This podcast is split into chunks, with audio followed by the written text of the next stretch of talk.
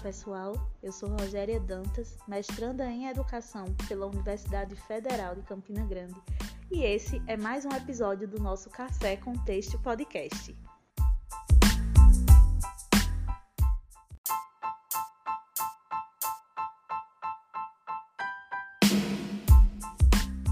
Olá pessoal, eu sou Rogéria Dantas, mestranda em Educação, e o nosso papo de hoje é sobre educação na República entre 1950 e 1970. Os textos que deram embasamento para essa discussão foram indicados pela professora Melânia e Simone, da disciplina Educação Brasileira.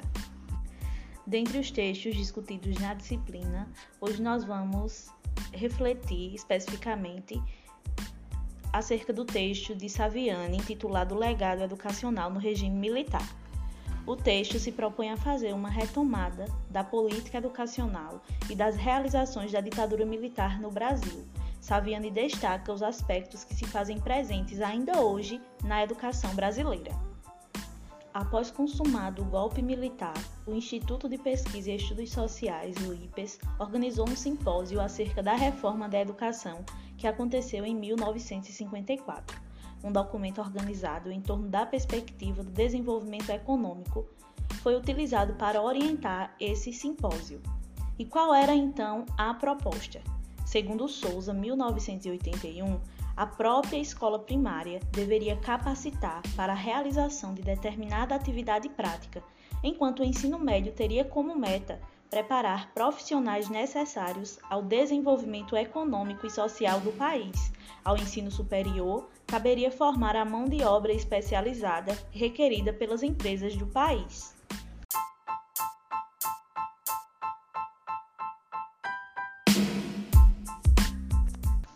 É importante ressaltar ainda que outro evento, além do já citado, foi mobilizado, tendo ampla repercussão, que foi o fórum intitulado A Educação que nos convém. Esse fórum deixou ainda mais claro qual era a visão, o modelo pedagógico assumidos pelo governo militar.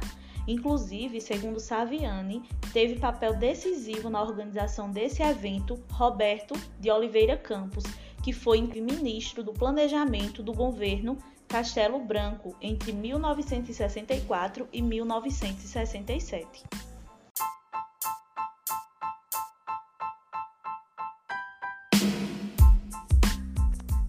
Diante desse cenário, a educação era concebida como formação de recursos humanos visando o desenvolvimento econômico, pensada, portanto, numa ordem de viés capitalista foi dado ênfase à mão de obra técnica, a cursos de curta duração voltados para o atendimento da demanda de profissionais qualificados, dentre tantos outros aspectos.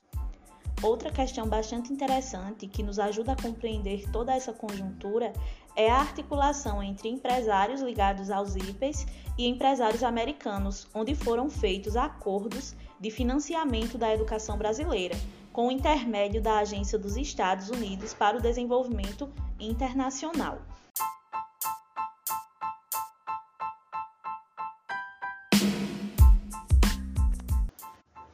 A partir desse momento, configurou-se, como afirma Saviani, uma concepção produtivista da educação, que foi incorporada à legislação do ensino no período militar.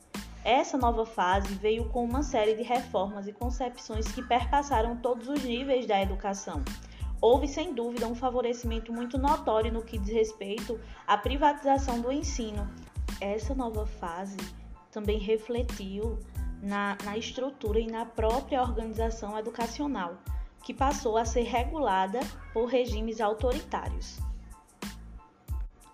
Todas essas questões trouxeram à tona a implementação e a valorização da iniciativa privada é, no âmbito educacional, estreitando os vínculos entre educação e mercado.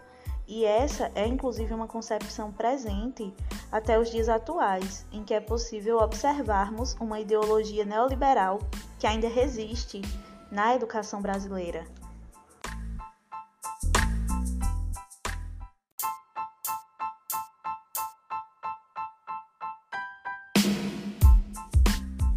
E esse foi mais um episódio do nosso Café com Texto podcast.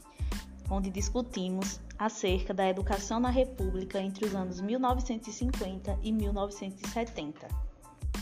A discussão proposta no episódio de hoje é, na verdade, um ponto de partida para muitas outras reflexões acerca da história da educação brasileira no período da República, sobretudo para que possamos refletir sobre o legado educacional do regime militar.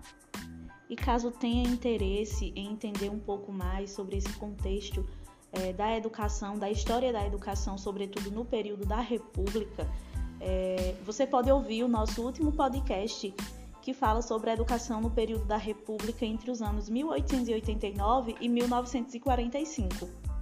Obrigada por estar aqui comigo e aguardo você no próximo episódio do nosso Café Contexto podcast. Um abraço e até logo!